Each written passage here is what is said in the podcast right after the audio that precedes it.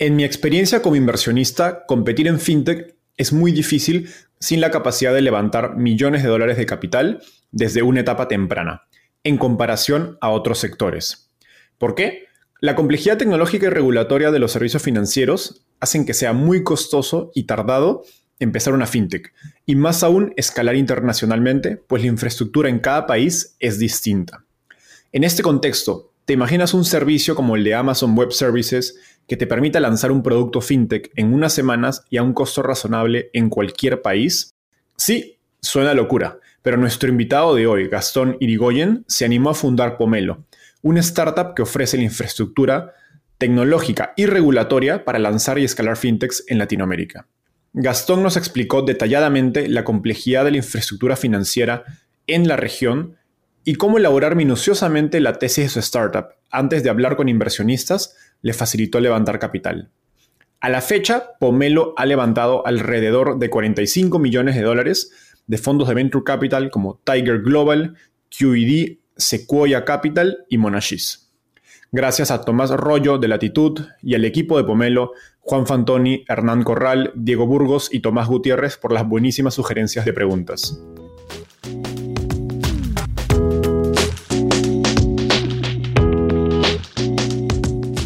Hola, mi nombre es Enzo Cavalier y soy un convencido de que el emprendimiento en tecnología es una oportunidad histórica para resolver los problemas más urgentes de Latinoamérica. En este podcast conversamos con emprendedores e inversionistas de las startups más impactantes de nuestra región para descubrir cómo se idearon, escalaron y levantaron venture capital para solucionar problemas tan grandes como la educación, las finanzas y la salud. Recuerda visitar www www.startapeable.com, donde encontrarás todo un ecosistema de recursos para tu camino startup. Hola Gastón, ¿qué tal? Bienvenido al podcast Startapeable. ¿Cómo estás? Hola Enzo, buen día, ¿cómo estás? Muy bien, gracias por la invitación, un placer. Encantado. Gastón, empecemos por la pregunta que siempre me encanta hacer, ¿cómo llegaste al fascinante mundo de las startups? Mira, ya fue hace más de 10 años, yo trabajaba para Google en Irlanda en aquel momento porque tuve la suerte de ser uno de los primeros cinco empleados de Google en Argentina, pero después con el tiempo me mudé a vivir a Europa. Y llegó un momento donde si bien venía teniendo una muy buena carrera corporativa, digamos, en Google, tenía como muchas, muchas ganas de emprender y ya me había picado el bichito hace tiempo, como se dice.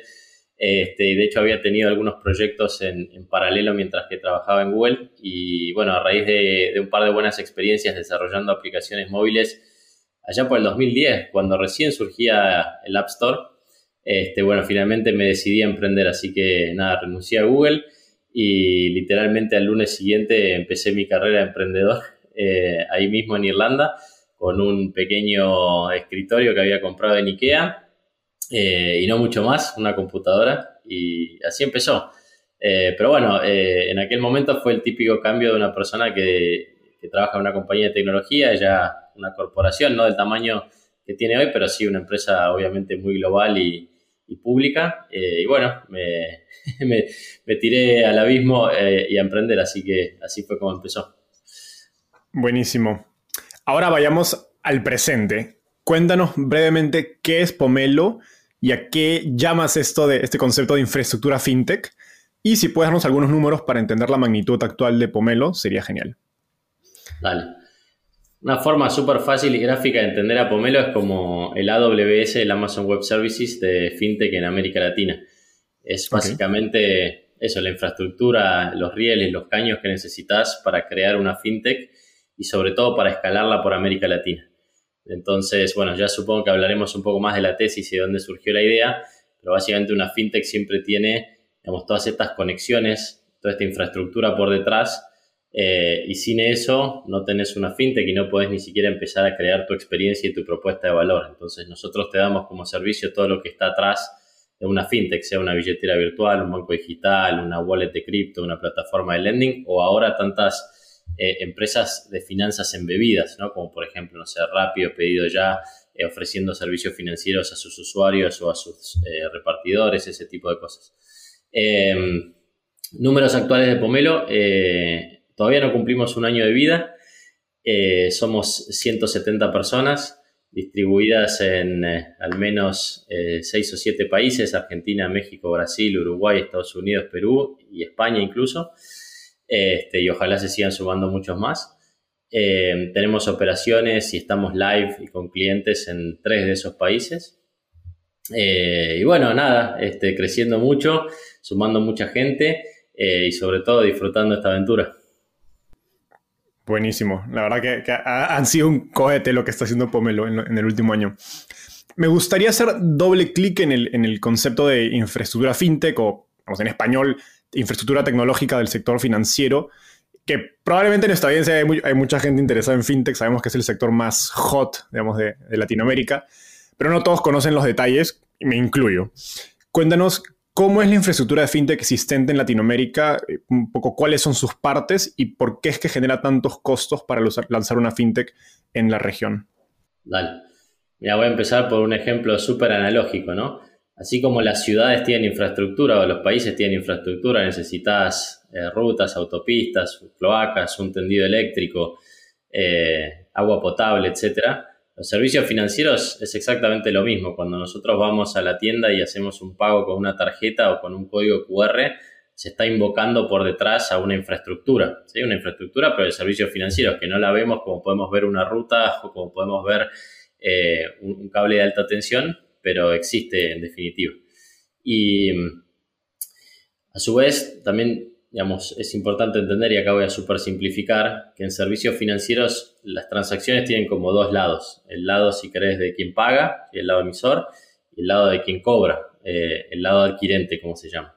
Entonces, en general, la infraestructura está como muy dividida, o de un lado o del otro. Y en general las empresas empiezan a operar y crecer y desarrollarse de un lado o del otro. Y solamente con la madurez y ya cuando son negocios realmente muy grandes, como puede ser Stripe o Adyen o Checkout.com hoy en día, es que terminan yendo también para el otro lado y ya tratan de, hacer un, full stack, ¿no? Entonces, eh, Pomelo está del lado, si querés, de la emisión o de quien paga.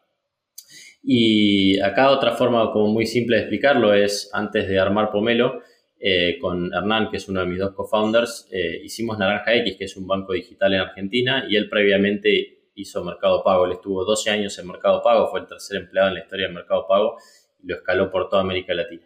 Entonces, cuando vas a crear una billetera virtual, un banco digital, una billetera de cripto, lo que fuera, eh, necesitas una serie de cosas. Primero necesitas un encuadre regulatorio, la enorme mayoría de las veces y en la enorme mayoría de los países. Necesitas tener la capacidad de onboardear a usuarios de una manera compliant según las leyes y regulaciones locales. Necesitas darles una cuenta. Esa cuenta por atrás tiene que tener lo que llaman core banking, donde se, digamos, es como el ledger donde están eh, todas las transacciones históricas o tu línea de crédito o lo que fuera. Este, pero después esa cuenta también tiene que estar conectada con, el sistema financiero para hacer cash in, para hacer cash out, un ecosistema de pagos para recargar tu teléfono celular o lo que fuera. Y después, si bien no es mandatorio, todas las mejores fintechs tienen una tarjeta para la transaccionalidad cotidiana. Entonces, si pensás em, todo lo que se necesita para lanzar una fintech en un solo país, que es básicamente la sumatoria de todo eso que te comenté, y para cada uno de esos módulos hay un montón de proveedores, la, enorme mayoría de los cuales son incumbentes con tecnología que se desarrolló hace 20 o 30 años, lo que termina pasando es que te demoras literalmente un año y medio, dos años solamente para poder lanzar una fintech, que es lo que nos pasó a nosotros en Naranja X, 50 millones de dólares de inversión, 300 personas y 18 meses solamente para poder lanzar en un solo país, en Argentina, y empieza siempre con una propuesta de valor que está como altamente comoditizada y recién a partir de ahí te puedes empezar a diferenciar. Con el agravante que si además te va muy bien, como por ejemplo a Walla hoy en día, o a Mercado Pago, o a Nubank, y te vas expandiendo a otros países, tenés que ir a otro país y hacer básicamente lo mismo prácticamente desde cero, el encuadre regulatorio, las conexiones locales, etcétera, etcétera. Entonces, ¿qué hace Pomelo? Te da todo eso como servicio en toda América Latina. Entonces, el primer día que te sentás y decís voy a hacer un banco digital o una billetera virtual o mi empresa que no tiene nada que ver con servicios financieros va a empezar a ofrecer servicios financieros o me quiero expandir a otro país, no te tenés que preocupar de nada de lo que me pasé dos minutos explicándote recién, sino que te conectás a Pomelo a través de nuestras APIs y te pones a desarrollar tu frontend, tu diseño, tu propuesta de valor y realmente hacer crecer tu negocio. Genial. Creo que, la verdad es que es un problema o mejor dicho, un sistema bastante complejo y con, bastantes partes. Creo que es como, hay, muchos mercados, logística, finanzas que los utilizamos día a día y no tenemos ni idea todas las, todas las capas que están detrás. Ahora, cuando hablas de, en, otras entrevistas, te he escuchado decir que pues, para Naranja X requirieron mucho capital y talento para poder iniciar esta fintech que, tú y tu cofundador lanzan en, Argentina. Y en experiencia es muy difícil competir en fintech para un equipo sin levantar millones de dólares desde una etapa temprana. ¿no? creo que en comparación a otros sectores es uno donde el capital hace más diferencia, especialmente al inicio. Eh, en un escenario optimista de Pomelo, ¿cuán más accesible se vuelve lanzar una fintech y escalar a otros países? ¿Qué magnitud de ahorro, de, costo y de tiempo crees que se le puede generar a, tus clientes? Mira, si yo me guío por mi propia experiencia, son los números que acabo de darte. Este, un año y medio, 50 eh, millones de dólares y 300 personas. Obviamente en, Naranja X, que teníamos el respaldo de Naranja, que a su vez es parte del Grupo Financiero Galicia, que es como el grupo financiero más grande de Argentina, este, teníamos acceso a esos recursos, con lo cual sería como el comparable o el equivalente a levantar una suma muy importante de capital, que en definitiva es la tesis que acabas de mencionar. Eh, así que esos recursos los teníamos, pero incluso teniendo recursos, digamos, nos llevó todo ese tiempo, todo ese esfuerzo en un solo país. Entonces, eh, es realmente grande. De hecho, cuando nosotros nos empezamos a preguntar con Hernán y con Juan, que es mi otro cofundador que venía de liderar FinTech en Mastercard, con lo cual ayudaba a todas las FinTechs a emitir sus tarjetas, lo que nos preguntamos fue, bueno, en base a nuestra experiencia operando en FinTech en América Latina, ¿cuál es el dolor más grande que sufrimos en los últimos años? Y era sin duda el problema de infraestructura, ¿no? Entonces, en definitiva, la tesis de Pomelo está basada en nuestra propia frustración, no una, sino tres, tres personas con múltiples experiencias cada una, eh, y a su vez la frustración más grande que teníamos, el problema más grande que teníamos, o si querés, el partner que más nos hubiese gustado tener si, si volviésemos el tiempo atrás y tuviésemos que, que hacerlo de vuelta. Eh, dicho esto, si querés la otra observación que quería hacer, que estamos viendo, como vos bien decís, el fondeo de las nuevas compañías de tecnología o de las fintechs es muy importante. Después, hay, obviamente, como servicios financieros es una industria gigante, ya hay muchos players establecidos que están en otra situación, que tienen que pasar por una transformación digital o que hacen un spin-off y crean una fintech dentro de un grupo más grande, como era el caso de Naranja X. Pero también últimamente estoy empezando a ver muchas empresas que no son incumbentes ni, fintechs modernas que levantan capital, que son rentables y que tienen muy buenos negocios este, y que están empezando, si querés, a, encasillarse más o, nombrarse más eh, como fintechs. Y a todo esto, si queréis la frutilla del postre y por qué la oportunidad es tan grande, es porque estamos empezando a vivir en América Latina y en el mundo en general esto que se llama como finanzas embebidas o embedded finance, con este concepto de que toda empresa puede ser una fintech, o te digo más, toda empresa puede ser una crypto company, que probablemente sea la siguiente iteración eh, de lo que de embedded finance, ¿no? Y entonces eso hace que técnicamente cualquier empresa tenga o pueda tener esa capa fintech y eso hace em, que la oportunidad sea mayor y el caso de uso de Pomelo es incluso más relevante porque si yo, por ejemplo, eh, tengo una empresa que se dedica a combustibles y tengo 200 o 300 estaciones de servicio o gasolineras, como, como las llaman en algunos países, este, y puedo crear un ecosistema de pagos y puedo ganar ese, ese, negocio financiero, además de hacer el negocio este, de energía. Entonces estoy construyendo esa capa fintech, pero al final mi core es de energía y no es de servicios financieros. Entonces la necesidad de un pomelo, digamos, para poder crearlo y escalarlo es mayor aún que en una fintech donde al final es tu core y entonces, este, bueno, sos más propenso a estar ya metido eh, en temas de infraestructura. Buenísimo. Que por curiosidad y hacerlo más, más específico, eh, ¿qué tipo de ahorros has visto? No sé si un poco planean o están viendo que antes a una empresa le costaba, no sé, uno, dos, tres millones, ahora les cuesta cientos de miles de dólares y, en tiempos de desarrollo de, no sé, 18 meses a en instantáneo con Pomelo o igual toma algunas semanas? ¿Cuál es ese, efecto o esa ecuación de valor, digamos, para, para estas empresas que están utilizando Pomelo? Mira, para ser bien sincero, es un poco temprano para darte como métricas bien aterrizadas y completamente eh, objetivas y, digamos, estandarizadas en una serie de clientes porque nosotros ya tenemos unos 20 clientes en la región, pero están empezando a ver la luz y a lanzar sus productos con Pomelo ahora, porque naturalmente el 2021 para nosotros fue un año eh, fundacional de construcción y bueno, ahora que tenemos la primera versión de nuestra propuesta de valor, se, se, empieza a usar. Pero mira, así muy rápidamente hay, hay dos o tres fintechs que son las próximas a lanzar con, con Pomelo.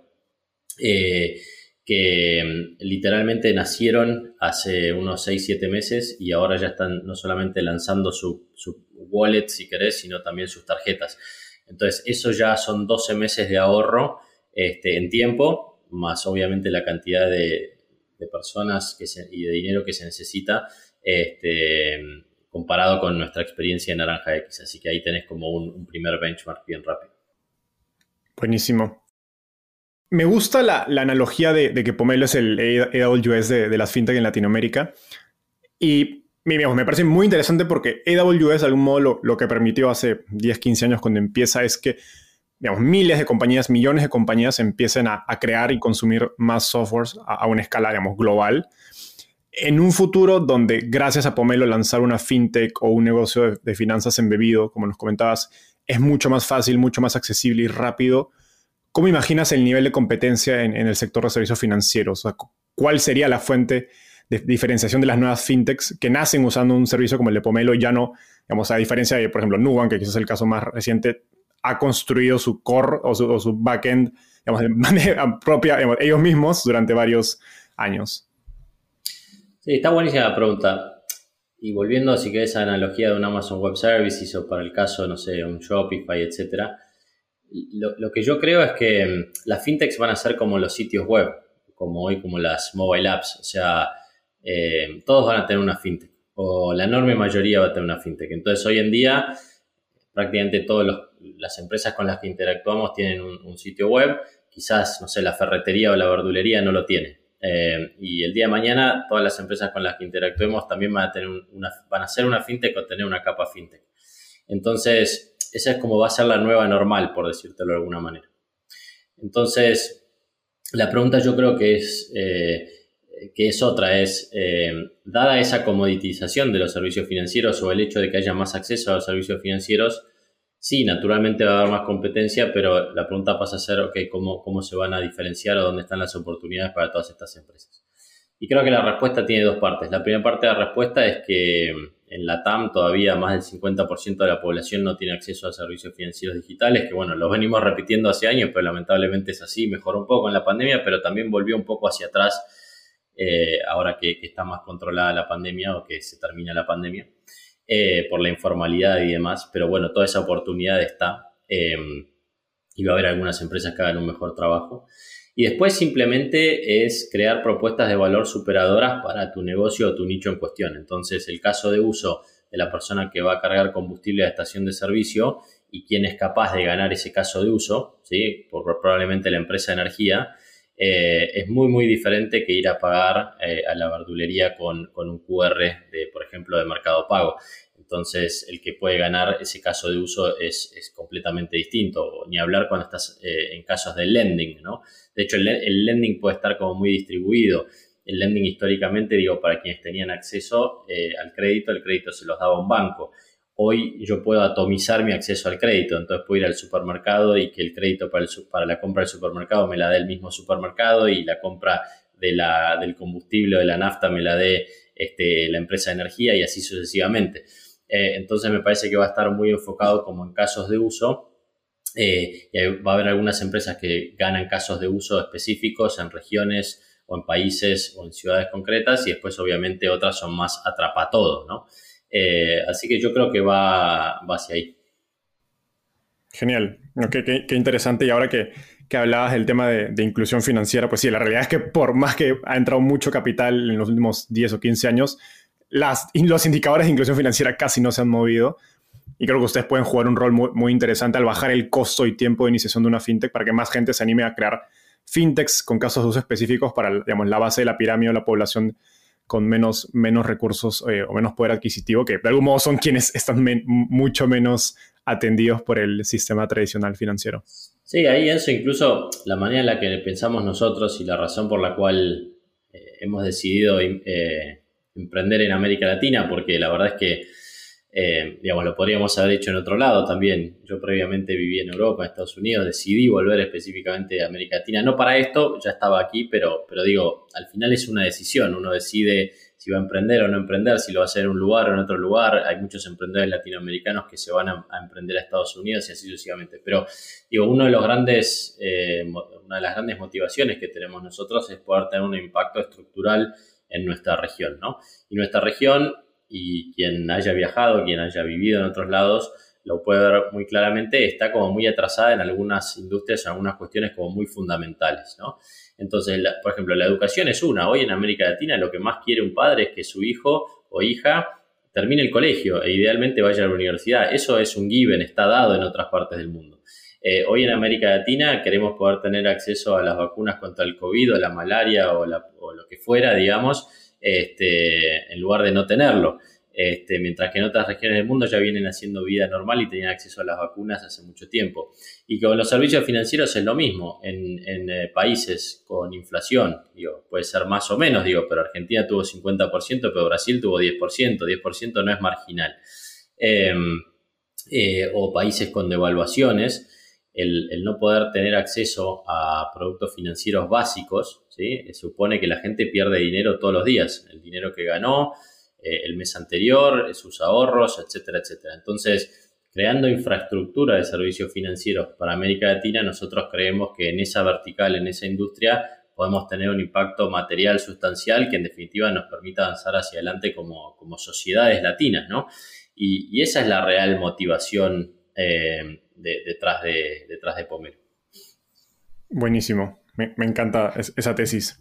Gastón, ahora me, me gustaría justo profundizar en, tesis, en el concepto de tesis, pero enfocada a levantar capital. Estaba preparando la, entrevista y conversé con Tommy Rollo de, Latitud, quien me comentaba que algo muy interesante que ustedes hicieron para levantar la primera ronda de, inversión de Pomelo es que antes de levantar capital pasaron, digamos, tú y tus cofundadores tres meses investigando, explorando, iterando y construyendo la, la tesis de inversión de Pomelo. Cuéntanos un poco paso a paso en qué consistió este proceso de, preparar la tesis de Pomelo antes de salir a, conversar con inversores. Dale. Bueno, primero eso te felicito porque la semana pasada me escribieron, no sé, cuatro o cinco personas, todas diciendo que vos les habías escrito para hacer un poco de research para el podcast, así que eso habla muy bien de vos. Eh, y, por qué te lo digo? Porque al final habla de la preparación y no de la improvisación, que es en definitiva lo que tratamos de hacer nosotros eh, al momento de construir nuestra tesis. Em, sí, mira, nosotros, dado que veníamos armando fintechs y ayudando fintechs en América Latina, teníamos como muy a flor de piel, como decimos nosotros, o eran muy obvias cuáles eran las oportunidades. Eh, de hecho, como te contaba, detectar la oportunidad de infraestructura nos llevó cinco minutos, eh, no cinco días ni cinco meses, fueron cinco minutos. Lo que nos llevó dos, tres meses fue estructurarlo y articularlo de una manera que haga sentido este, y donde nosotros nos desafiamos a nosotros mismos, no solamente como fundadores respecto de si éramos las personas correctas, qué haría cada uno, etcétera, sino de cuál iba a ser nuestro playbook de ejecución, qué producto primero, por qué, en qué regiones, etcétera, y lo mismo con, el capital. Entonces, todo ese proceso de dos, tres meses de, liberación, de feedback, eh, de crítica constructiva, no solamente entre nosotros, sino también abriéndolo a gente que respetamos mucho. No sé, me acuerdo haber tomado cafés con Pier Paolo de Wallah, con eh, Paula de Mercado Pago, con eh, este, consultores de BCG, de Bain, con gente como Tommy, Brian, etc. Fue justamente como para este, maximizar las chances de que cuando fuéramos a comenzar la empresa y también levantar capital no fuera lo mejor posible. Eh, y bueno, ese, fue, importantísimo. Y mira, te diría que quien más empujó por, por hacer eso fui precisamente yo porque uno de los errores más grandes que cometí la primera vez que emprendí, volviendo como a la primera pregunta que me hiciste cuando empezamos a charlar, yo me fui de Google un viernes y el lunes empecé a trabajar en una idea que tenía, pero que evidentemente no la había como eh, desafiado lo suficiente, no la había articulado lo suficiente, no la había madurado lo suficiente y fue como, bueno, acá tengo una idea, tengo un poco de experiencia previa con esta, esta cosa que, bueno, eh, digamos, una serie de cosas que me, fueron, que me fue bien o que, o que vi dentro de Google, entonces, bueno, me voy, eh, em, y, el lunes empiezo a trabajar en esto.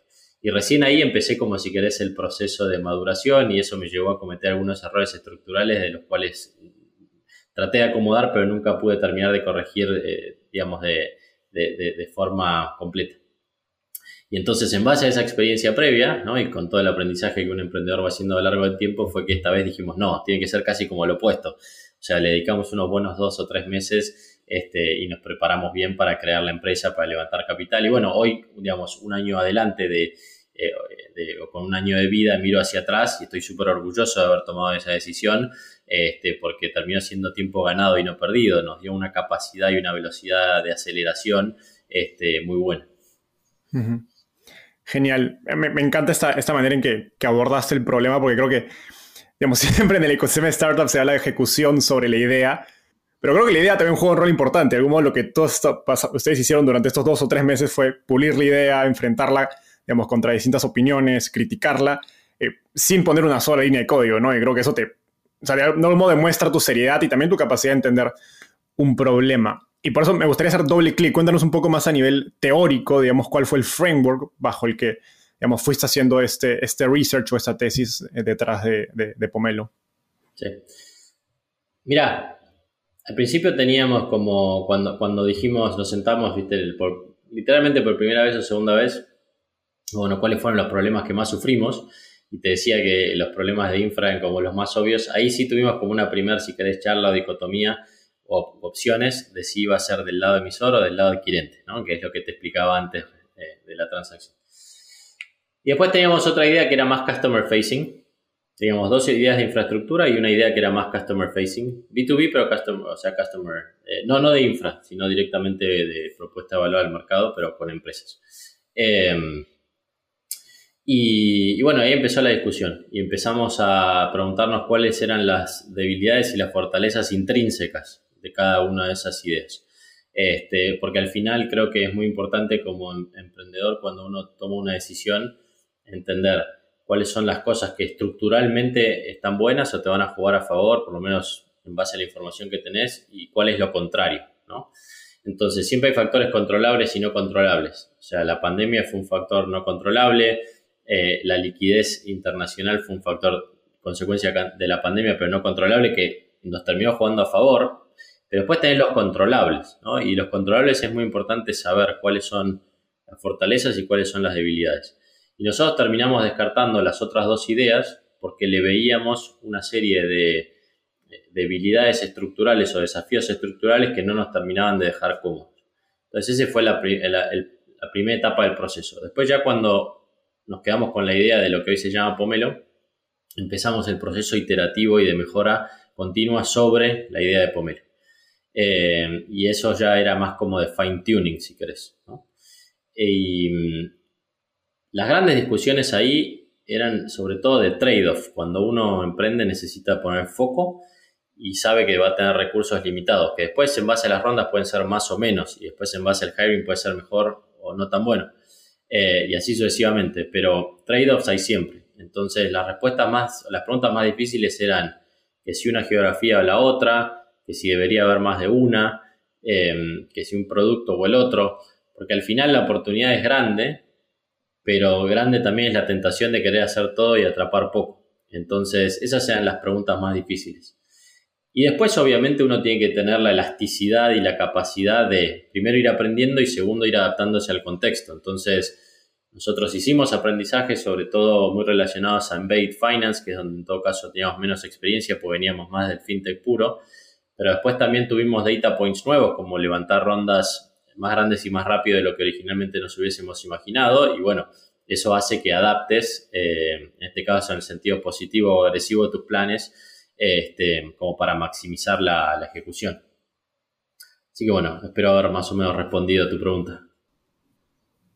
Perfecto. Y, wow, o sea, creo que eh, pocos, pocos founders tienen una tesis o parte en su proceso de emprender con una tesis tan elaborada sobre, su sector. Y lo irónico es que creo que los mejores fondos de Venture Capital suelen crear estas tesis eh, a nivel interno, dependiendo del sector en, el, que trabajan, y sobre todo los, los, fondos que están especializados. Cuéntanos cómo todo este, esta, esta experiencia de, digamos, de durante algunos meses, eh, iterar la idea de Pomelo, eh, y terminó influyendo en tus conversaciones con, inversionistas. Yo te diría que cuando uno hace ese proceso y sobre todo cuando estás operando en un dominio que conoces, y en todo caso son múltiples dominios, porque el dominio de los startups y eh, dominio en el sentido de, tópico, quiero decir, ¿eh? Em, el, tópico de los startups em, o la experiencia como emprendedor eh, ya la teníamos, yo un poco más que Juan y Hernán, pero digo, estaba ahí, la experiencia en fintech la teníamos, ahí Juan y Hernán más que yo, si bien yo había armado Naranja X, esa había sido mi primera experiencia en fintech, ellos llevaban casi todas sus carreras trabajando en fintech. Em, eh, el, tema o el dominio de América Latina eh, también. Entonces, cuando uno trabaja em, en, el dominio que conoce, es como una zona de confort, pero en el sentido positivo, no como generalmente se la describe de, uy, estoy en mi zona de confort, tengo que salirlo. Cuando vos estás en, tu dominio de confort, tenés el autoestima muy alta, de vuelta en buen sentido de la palabra, ¿no? Si no, no, no es necesariamente ego, pero es control o, tranquilidad de que sabes de qué estás hablando y por qué estás hablando y podés llegar más al fondo de la cuestión en, la tesis, ¿no? Entonces, nosotros durante esos dos o tres meses y en realidad en la sumatoria de como 10 años de experiencia de cada uno trabajando en fintech en la TAM, o sea, como 30 años combinados, en realidad de experiencia laboral combinada es como más cercano a 60 hoy en día, o 50, 60, pero teníamos como 30 años eh, de experiencia combinada en fintech en la TAM. Entonces eso te da una confianza, una autoestima que después se transmite a tu deck, a la forma en la que contás la historia y a la confianza que le generas a un, eh, inversionista que está del otro lado. Más aún cuando la mayoría de nuestros inversores son eh, americanos, europeos, también tenemos los latinoamericanos, por supuesto. Más aún cuando el 100% de nuestra ronda fue por Zoom y a día de hoy, de hecho ahora el primer viaje que tengo que hacer es ir a conocer en persona a muchos de nuestros grandes inversores porque no los conozco cara a cara. Entonces, nosotros los latinoamericanos tenemos un desafío de cerrar un gap y generar confianza con inversores que tienen el más alto estándar internacional, ¿sí? y esa es nuestra principal responsabilidad, generar esa confianza y transmitir que podemos operar con los más altos estándares eh, como si estuviéramos o fuéramos de cualquier otra parte del mundo. ¿sí? Ese para mí es el desafío número uno a día de hoy de la enorme mayoría, si no todos los emprendedores latinoamericanos. O sea, tenemos que primero hacer eso y después hacer lo que, lo que queremos hacer. Em, y entonces sí, definitivamente juega a favor, porque mismo muchas de las preguntas difíciles que nos habíamos hecho durante ese proceso de brainstorming son las preguntas que después nos hicieron a nosotros. Entonces, cuando tenés una respuesta como súper sólida, no te agarran desprevenido y también estás transmitiendo el conocimiento de causa y, por qué estás tomando las decisiones, que pueden no ser correctas, pero por lo menos eh, las pensaste y tenés un conviction de por qué estás tomando esa decisión y no otra. Genial. Ahora, de poco sirve preparar una tesis tan elaborada si no llegas a los inversionistas correctos. Algo que claramente por las rondas de Pomelo ejecutaron de manera impecable Cuéntanos cuál fue tu estrategia para levantar la ronda semilla e-, en términos de secuencia. ¿En qué orden contactaste a los inversionistas? ¿Empezaste por ángeles, luego fondos? ¿Por qué? Eh, y me gustaría entender un poco digamos, esa, lógica detrás de cómo abordaste sus rondas, sobre todo la, ronda semilla. Sí, bueno, ya lo venimos hablando, pero la ronda semilla empezó con esos tres meses de conversaciones. ¿Por qué? Porque en definitiva fueron los que nos permitieron articular una historia que terminó estando condensada en ese deck de 10 o 12 slides. Entonces, lo primero es la construcción del deck eh, de 10 o 12 slides y el input de eso vino de tres meses de brainstorming.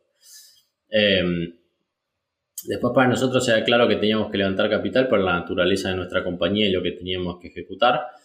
Eh, y ahí, digamos, si querés, como el siguiente paso fue, em, hubo, particularmente dos angels que para nosotros eh, fueron grandes trampolines o catalizadores. Uno de ellos Brian de, Latitude y el otro eh, Florian Hagenbuch de, Loft, que tienen la particularidad de que son dos personas, uno europeo y uno americano, que venían operando en la TAM y en Brasil puntualmente hace muchos años. Entonces, eran como puentes perfectos entre América Latina y Europa y Estados Unidos. Y ellos mismos habían creado un cuasi unicornio y un unicornio y habían eh, ha tenido mucha exposición eh, a muy buenos inversores a lo largo de los últimos años.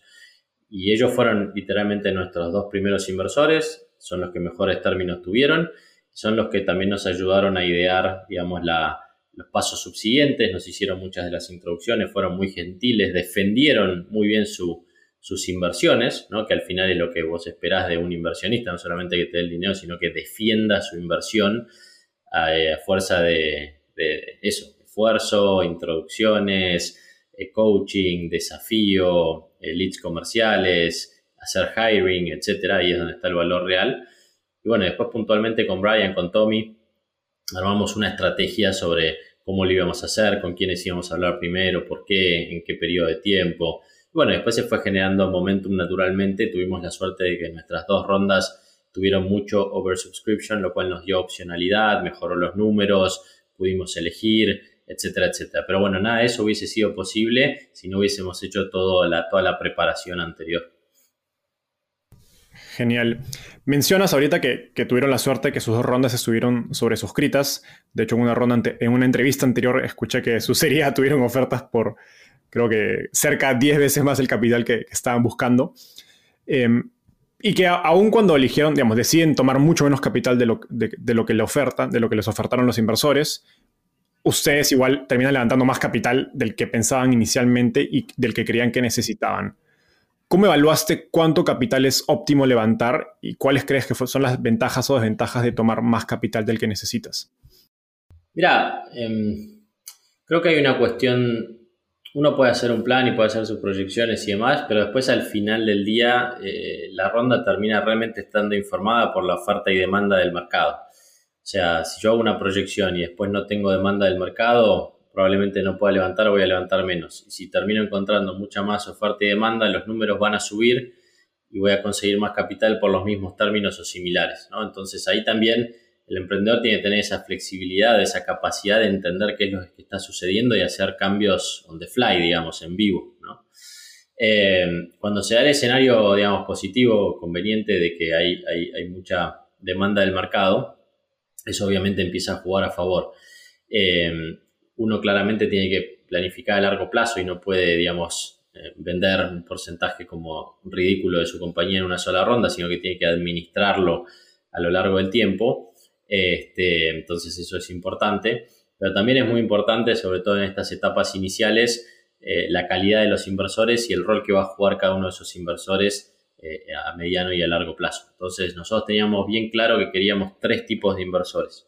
De hecho, yo tenía una suerte de fórmula o de mantra, digamos, de, lo que quería eh, lograr.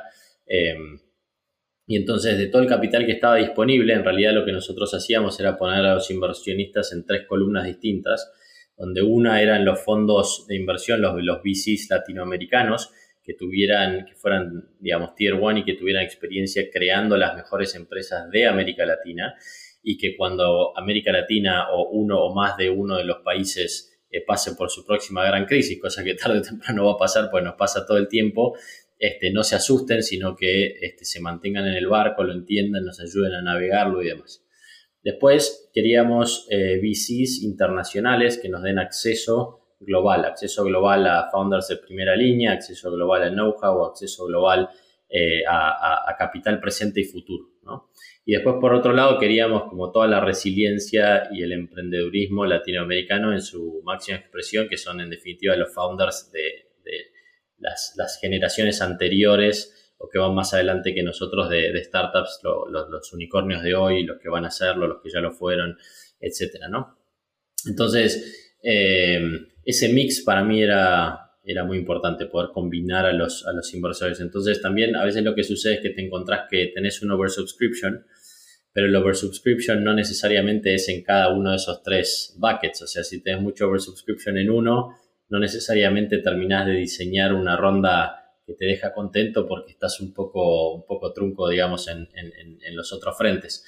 Eh, nosotros por ahora pudimos lograr, si querés, las dos cosas, o sea, oversubscription y oversubscription en cada uno de esos tres eh, pilares, entonces nos dio la posibilidad de hacer el mix and match que más cómodo nos dejaba.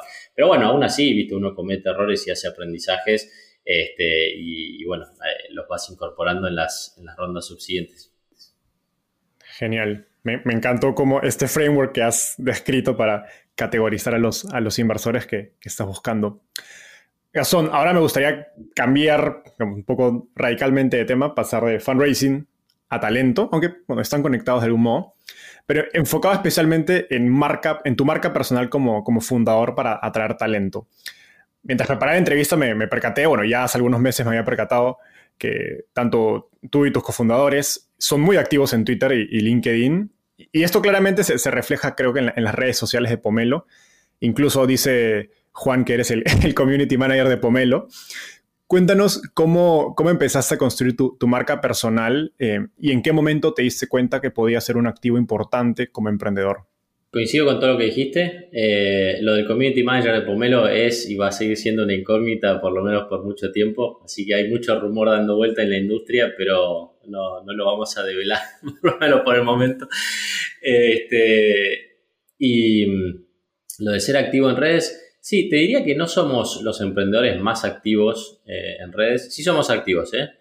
Pero sé, quizás pasa una semana entre un tuit y el otro mío o uno o dos meses entre un posteo y el otro. Eh, quizás Hernán tiene un poco más de frecuencia, Juan un poco menos, pero sí es algo que, le prestamos atención. ¿Cuándo empezó? La realidad es que empezó, en mi caso, en la, en la experiencia anterior, armando Naranja X. Naranja X me dio mucha exposición a los medios, sobre todo en Argentina, y eso hizo también que eh, para hacer mejor mi trabajo tuviera que desarrollar más mi exposición, eh, si querés, en redes, particularmente en LinkedIn más que en Twitter. Y, y bueno, sinceramente no es algo que al principio me, gustaba demasiado, o sea, soy más bien una persona como, reservada y no me gusta tanto la, exposición, pero sí eh, empecé a entender y a ver claramente los frutos de, de eso, entonces lo consigo como parte de mi trabajo. Eh, y, hago esta distinción porque no lo concibo como parte de, Gastón y de, mi forma de ser, lo concibo como parte de, si querés, de mi trabajo o de Gastón con el sombrero de pomelo.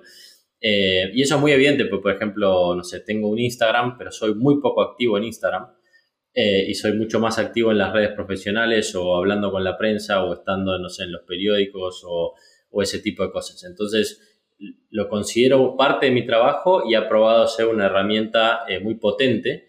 Y eso hizo también todos esos aprendizajes que cuando comenzáramos con Pomelo eh, tuviéramos una clara línea editorial respecto de qué íbamos a hacer y cómo lo íbamos a hacer en redes. Y toda esta suerte de, no sé, mitos sobre el community manager o la community manager de Pomelo surge a raíz de que es muy divertido el, Insta, el, perdón, el, LinkedIn de Pomelo la forma en la que nos comunicamos, más aún siendo una empresa B2B de infraestructura, mismo nuestro propio nombre, o sea, rompe completamente con todos los paradigmas de los negocios B2B en América Latina. Eh, la manera en la que presentamos a la gente también es muy graciosa, etc. Y bueno, pero llegamos a eso también gracias a las experiencias anteriores y, y que cuando ideamos la empresa dijimos, ok, acá hay una oportunidad para hacer algo disruptivo y siendo B2B va a ser más disruptivo todavía, ¿no? Así que no fue de la noche a la mañana, fue como algo que, surgió orgánicamente y que fue creciendo. Este, y creo que bien hecho tiene mucho valor. Tampoco hay que subestimar la cantidad de tiempo que lleva, que lleva mucho tiempo, y hay que tener incluso cuidado por el costo de oportunidad que tiene contra hacer otras cosas. Yo a veces cuando veo otros fundadores que están excesivamente cantidad de tiempo en Twitter o en LinkedIn publicando cosas, sinceramente me pregunto si están dedicando el tiempo que necesitan dedicar a hacer crecer sus empresas, que al final es lo más importante. Entonces, digo, hay riesgos también con, eso. Qué, gracioso lo que mencionas de, Pomelo, porque sí me había percatado que creo que son la marca B2B con un comportamiento más B2C, tanto en diseño, su estilo, la voz, el, esfuerzo que le ponen a, digamos, a, a, tener su voz allá afuera, porque la gran mayoría de empresas B2B digamos, rara vez tiene algún, tipo de presencia y mucho menos le, invierten recursos para, para, hacer llegar, digamos, su mensaje o su, voz allá afuera. Sí, pero al final, eh, o sea, coincido plenamente con lo que dijiste y creo que nosotros comunicamos en la intersección entre B2B, B2C y B2D, developers, eh, porque al final, no importa quién sea tu cliente, del otro lado hay una persona o varias personas de carne y hueso comprándote a veces son de negocio, a veces son técnicas, a veces son ambas, ¿sí? De hecho, típicamente en nuestro caso son, son ambas. Es como, yo me acuerdo la decisión que tuvimos, o las decisiones que tuvimos que eh, tomar comprándole tecnología, digamos, a players de infraestructura incumbentes y recuerdo que eran como 50% este, técnicas y 50% de negocio, ¿no? Entonces, em, no sé, ya hasta, hasta como que me parece raro, digamos, esa formalidad y esa distancia del B2B en el mundo de hoy, ¿no? Al final eh, hay una persona empática con emociones o varias del otro lado este, y, no te hace menos profesional o menos serio porque comuniques de esa manera. Al contrario, te, acerca, genera esa empatía este, después hace incluso que las reuniones sean, no sé, más distendidas y más sinceras y más este, fructíferas, digamos, ¿no?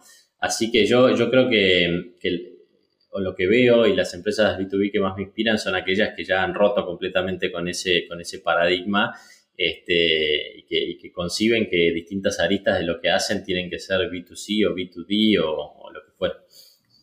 No, creo que esto demuestra un entendimiento digamos, profundo sobre tu usuario final, ¿no? Si bien, digamos, Pomelo decide comprarlo de repente un CEO, un CTO en una, en una fintech o en un banco o en una empresa, quien lo usa al final va a ser el developer, digamos, eh, digamos que, va a estar escribiendo el código, que va a conectar la API de Pomelo a, su, a su propio producto. Y, digamos, interesantemente es algo que Amazon Web Services, Google en el sector cloud lo hacen de manera muy, muy, muy abierta, ¿no? Porque quieren capturar la atención de, los developers. Y ahora muchas de las compañías de cripto y, todos los frameworks que están saliendo están haciendo algo muy similar porque pues no sobran developers en el mundo, ¿no? Son muy demandados y hay que atraerlos a tu tecnología para que la usen. Ahora, para profundizar en lo que hablábamos de, marca personal, em, he escuchado que no, se han gastado ni un dólar en reclutamiento y, definitivamente han atraído talento de altísimo nivel. ¿Qué rol ha jugado esta marca personal, eh, tanto tuya como de tus, de tus co-founders, en, atraer talento? Muchísimo. Y no solamente nuestra, sino de la gente que se fue sumando a Pomelo, que también tiene su marca eh, personal, su reputación y credibilidad profesional y, que fue, y sus redes también, naturalmente, y que fueron inspirando a otras personas pero muchísimo. Eh, la razón por la cual hemos podido armar un equipo de 170 personas en menos de un año sin invertir un solo peso o dólar en talent acquisition o en anuncios o en nada por el estilo, eh, es básicamente por, por, las redes que hemos formado a lo largo del tiempo y sobre todo, creo yo, por, eh, por el trabajo que hemos hecho y por la credibilidad que podemos transmitir. si no, ninguna persona profesional en su sano juicio se va de trabajar de eh, Mercado Libre a Pomelo, de Dilocal a Pomelo o de Nubank a Pomelo. Eh, entonces, eh, lo hacen porque nos han visto operar, porque confían en lo que decimos, porque les gusta el tipo de cultura que estamos creando, porque sienten que pueden ser parte, tener voz y voto, venir, diseñar sus equipos, elegir sus herramientas, también porque tienen ownership, nosotros damos stock options a todos, creemos mucho en la cultura del ownership y entonces terminan siendo oportunidades profesionales casas raras, sobre todo en América Latina y sobre todo divertidas. La gente se siente cómoda, se siente eh, a gusto y entonces eh, recomienda Pomelo a sus amigos este, o a sus colegas, etc. Y después la otra cosa es que no es solamente eso, es muchísimo tiempo invertido en entrevistas. Yo creo que en los últimos tres años, porque la verdad es que para contratar, digamos, la experiencia de Naranja X, que fueron dos años, donde armamos un equipo de 300 personas 2019-2020 y la experiencia de Pomelo 2021 eh, y lo que va de 2022, ya son tres años donde te diría, o sea, no sé, no tengo la estadística o el número concreto, pero debo haber estado, no sé, el 40 o 50% del tiempo eh, haciendo entrevistas, conociendo gente. Eh, y después, bueno, naturalmente mucho, mucho otro tiempo levantando capital y después hay todas las otras cosas que hay que hacer. Entonces, no es solamente tener una, una reputación o una marca personal o postear en Twitter, sino es dedicar tiempo a hablar con la gente, a ser empático, a contar la historia, a repetirlo una y otra vez, este, explicar o, poder em, tratar de, objetivamente hablando y sin, sin, eh, sin entrar en subjetividades ni sobreprometer, ¿no? Porque, digamos, la sinceridad también es muy importante. Este, graficarle a la gente porque esta va a ser una, muy buena oportunidad de, carrera, este, mucho más que trabajar en una empresa súper admirada y y, súper eh, reconocida. Em, y, eso también hace a nuestra cultura, no solamente por la dedicación de las horas, sino porque nosotros somos lo más objetivos que podemos y lo más sinceros y transparentes que podemos con la gente, porque de nada sirve eh, sobreprometer em, algo que no, no, estamos capaces de entregar. Y no habría, no habría nada más injusto y egoísta que arruinarle la carrera muy buena que una persona viene llevando, varias personas vienen llevando en una empresa para que venga y al mes o dos meses se dé cuenta que tomó la decisión correcta. Porque eso en definitiva después va a empeorar nuestra reputación y va este, a jugarnos en contra. Entonces, muchas veces nosotros simplemente decimos, sos un crack o sos buenísima en, en lo que haces, pero no es el momento o no es el rol correcto para lo mejor seguir donde estás, incluso como en contra de nuestra propia voluntad que nos encantaría tener a esa persona en el equipo. totalmente de acuerdo. Ya para cerrar este tema, el ecosistema cada vez está más competitivo y fondeado eh, en Latinoamérica y esto implica que contratar es mucho más difícil. ¿Qué dos o tres cosas clave crees que debe ser un fundador para, para atraer talento más allá de lo económico? Eh, las que acabamos de hablar. Eh, poder contar objetivamente la historia y la oportunidad para la persona que está del otro lado. Poder inspirarla, que se sienta motivada, que sienta que realmente puede llevar su carrera a, otro nivel.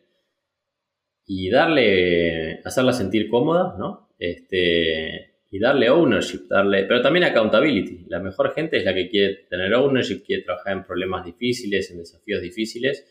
Eh, no quiere que le digan cómo hacer las cosas, sino mucho lo contrario. O sea, nosotros contratamos gente que nos explica a nosotros cómo, cómo deberíamos nosotros eh, hacer las cosas. Este, o simplemente nos informan de lo que ellos ya decidieron que van a hacer, digamos. Este, así que darles ese ownership que también tiene su parte económica, y esto te lo digo más del lado de las acciones, de las, de las stock options, que es lo que decíamos antes, nosotros le damos ownership y stock options a absolutamente toda la gente. Este, pero después también hacerlos accountable. La mejor gente también quiere sentirse responsable, digamos, cuando los resultados son buenísimos y cuando los resultados no son tan buenos. Eh, y bueno, obviamente después hay como muchos secretos, si crees, eh, en, cómo lograr eso en un mundo virtual, en un mundo con cada vez menos fronteras, con distintas, este, distintos backgrounds, distintas, eh, distintos idiomas, etc. Bueno, obviamente no tenemos una fórmula, es un proceso iterativo que no termina nunca y que nosotros también vamos aprendiendo de la prueba y de error. Genial. Gastón, una entrevista increíble. Llegamos al, segmento final. Este se llama Ronda de Tweets. Básicamente te voy a hacer una pregunta y me tienes que responder en lo que te tomaría escribir un tweet, es decir, menos de un minuto. ¿Estás listo? Ok. Vale, estoy viajando de Ciudad de México a Buenos Aires. ¿Qué libro debería leer y por qué? Viniendo a Buenos Aires puedes hacer tres cosas. Puedes leer el Martín Fierro, que es como el libro por excelencia argentino. O sea, te puedes leer la historia de Boca Juniors, obviamente el mejor club local, o si no, un par de podcasts de, no sé, los grandes founders y unicornios argentinos. Buenísimo. ¿Qué te gustaría cambiar del mundo de las startups en Latinoamérica?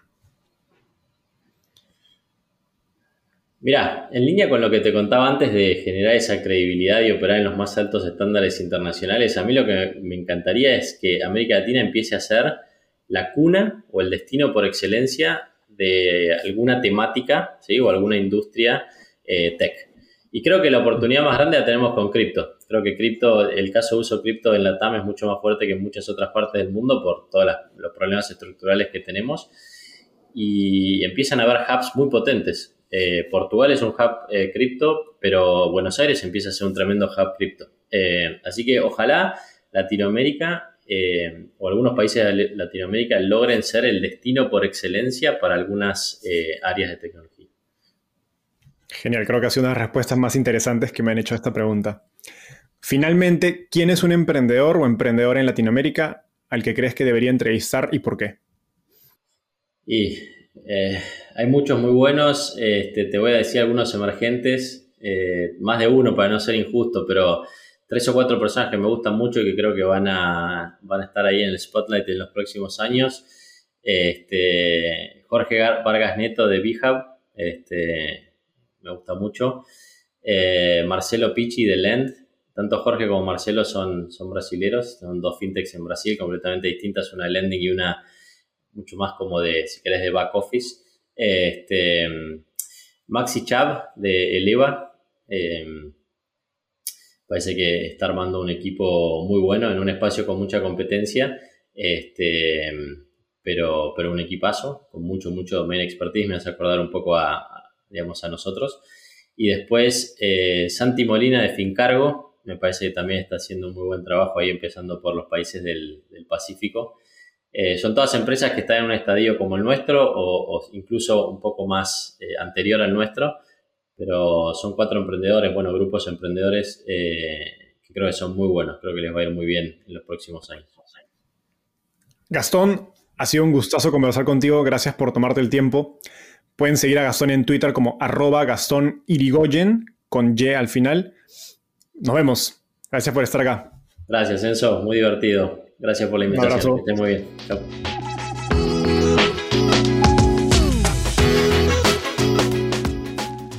Antes de cerrar el episodio, quiero contarte que lanzamos el podcast Startupiable en 2021 y en menos de un año ya somos casi 10.000 personas que lo escuchamos cada mes. Y quiero seguir creciendo esta comunidad. Por eso, si escuchaste este episodio y te gustó, ayúdanos contándole a un amigo, familiar o colega. Suscríbete y déjanos un review en Spotify o Apple Podcasts. De hecho, me gustaría saber quién eres y por qué escuchas el podcast. Mándame un mensaje sencillo a enzo.startapeable.com o por Twitter a arroba contándome por qué escuchas el podcast Startupeable y cómo te ayuda en tu empresa o trabajo.